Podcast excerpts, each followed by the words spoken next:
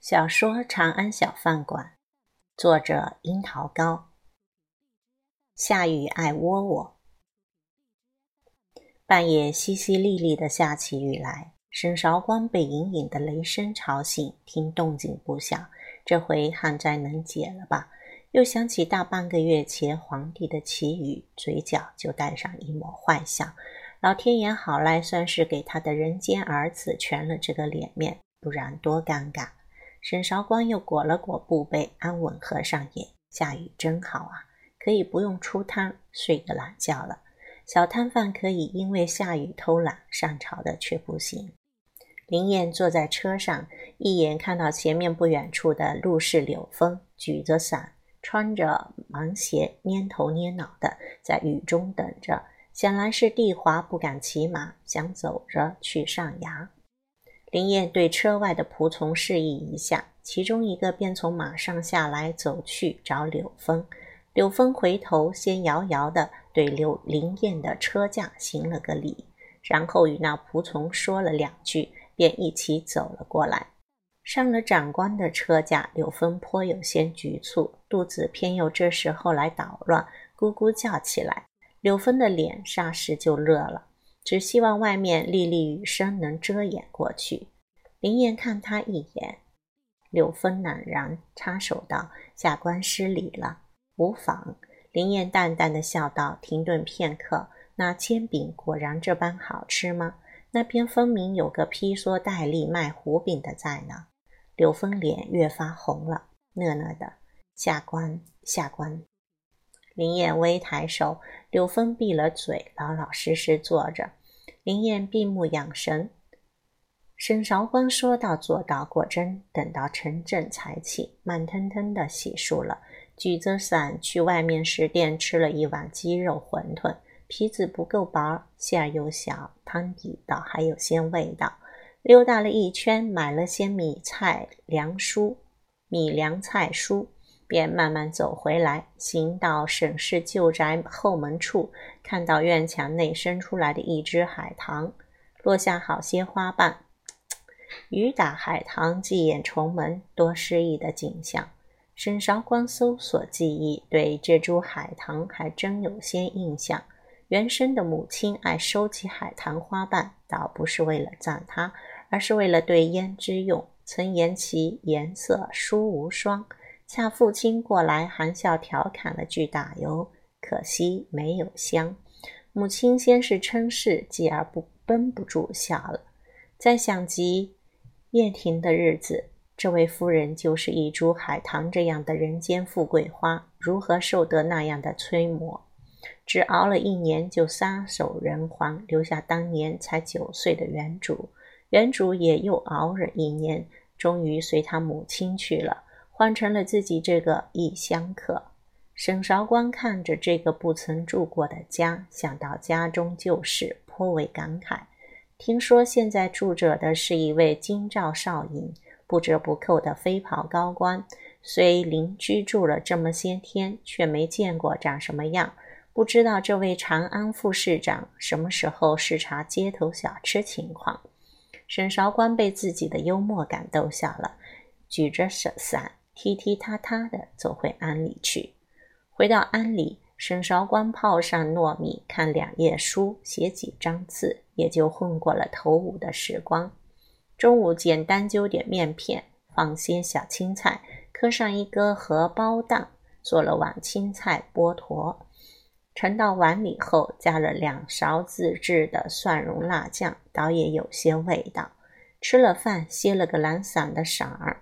便起来鼓捣吃的，因今日买了些好糯米，便决定做爱窝窝糕吃。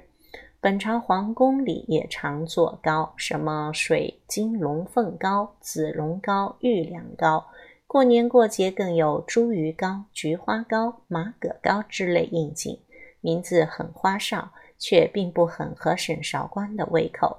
大约是因为唐人对甜味有些口重。想想吃樱桃还要浇浙江呢，故而每到春夏之交的时候，沈韶光便格外怀念前世的艾窝窝。艾窝窝做起来不算麻烦，把烧得软软的糯米饭揉成糯米面团，分小剂子压成皮，里面包各种馅料，山楂、芝麻、枣泥、豆沙皆可。包好后，放在熟糯米粉上一滚，白白的，颇有点七霜傲雪的意思。据说也有放在熟面粉上滚的，但家里一向都是用熟糯米粉，沈韶光也就觉得糯米粉的才正宗。今天沈韶光做的却不是过去吃过的，差别不在糯米粉上，而在馅料。他用的是前些天做的牡丹花卤子。庵里有一棵颇大的牡丹花树，全盛时有几百朵花，艳丽的深红色，繁华得很。沈韶光捡了不少牡丹花瓣，本想附庸风雅做两个花囊，突然想起红楼中有名的玫瑰卤子，便又改了主意，把花拿臼子捣烂，拿糖和蜜腌制上，过了几天去了生花气，味道竟然很不错。这会子懒得弄别的馅儿，正好用上这牡丹卤子的爱窝窝。别的不说，颜值很是能打，雪白的皮子，嫣红的馅儿，让人想起粉面堂口之类香艳的词语。沈韶光把爱窝窝放在白瓷碟子里，端去与美食爱好者主持师太分享。好精致东西！主持没吃，先笑道：“机智咬了一口，更面现亚色。”这是牡丹花吗？沈韶光笑道：“可不就是院中那株牡丹吗？我这是正正经经的捡花献佛了。”主持笑着用手虚点沈韶光，两人时常聊一聊，如今很有点忘年交的意思。我们先前也吃过牡丹花瓣，却是炸着吃，到底不如你这个香甜，颜色也好。沈韶光不藏私。把做牡丹卤子的方法说了，两人又讨论了一回如何改进。就着清茶和吃十斤那一碟子矮窝窝也就下去了。沈韶光吃了两个，静清吃了两个，余下四个都归了主持。饶是如此，主持人意犹未尽。沈韶光笑道：“恰碰上这个时节，才有这糖渍牡丹馅儿，平时用豆馅、枣泥就好。”主持突然想起来，过几日就要立夏了。与这花糕比，我们往日庵里蒸的豆糕就太也粗糙，莫如今年便换成这个吧。此时有习俗，立夏日吃蒸糕，据说可以不起热痱子。近亲赶忙应了。沈韶光觉得尼姑担到老主持这份上真好，哪知过后近亲却来求沈韶光帮忙。若这糕只有我们庵里吃，再不敢来求沈施主的。但每年节庆吃时，总要给方里方外的邻里上信送一送。若做的不好，惹人笑话。近亲七情上面的施个礼，还请施主指点。既借住在这里，这点小忙当然要帮。沈韶光一口答应了。因人手有限，量又大，沈韶光便建议做豆沙馅儿的。因为不管是蒸是捣是滤，量大量小都是费一样的事儿。豆沙馅儿在这会儿还是个金贵东西，倒不是材料多贵重，而是足够麻烦。据说天宝时国国夫人府豆沙做得最好，称零沙货。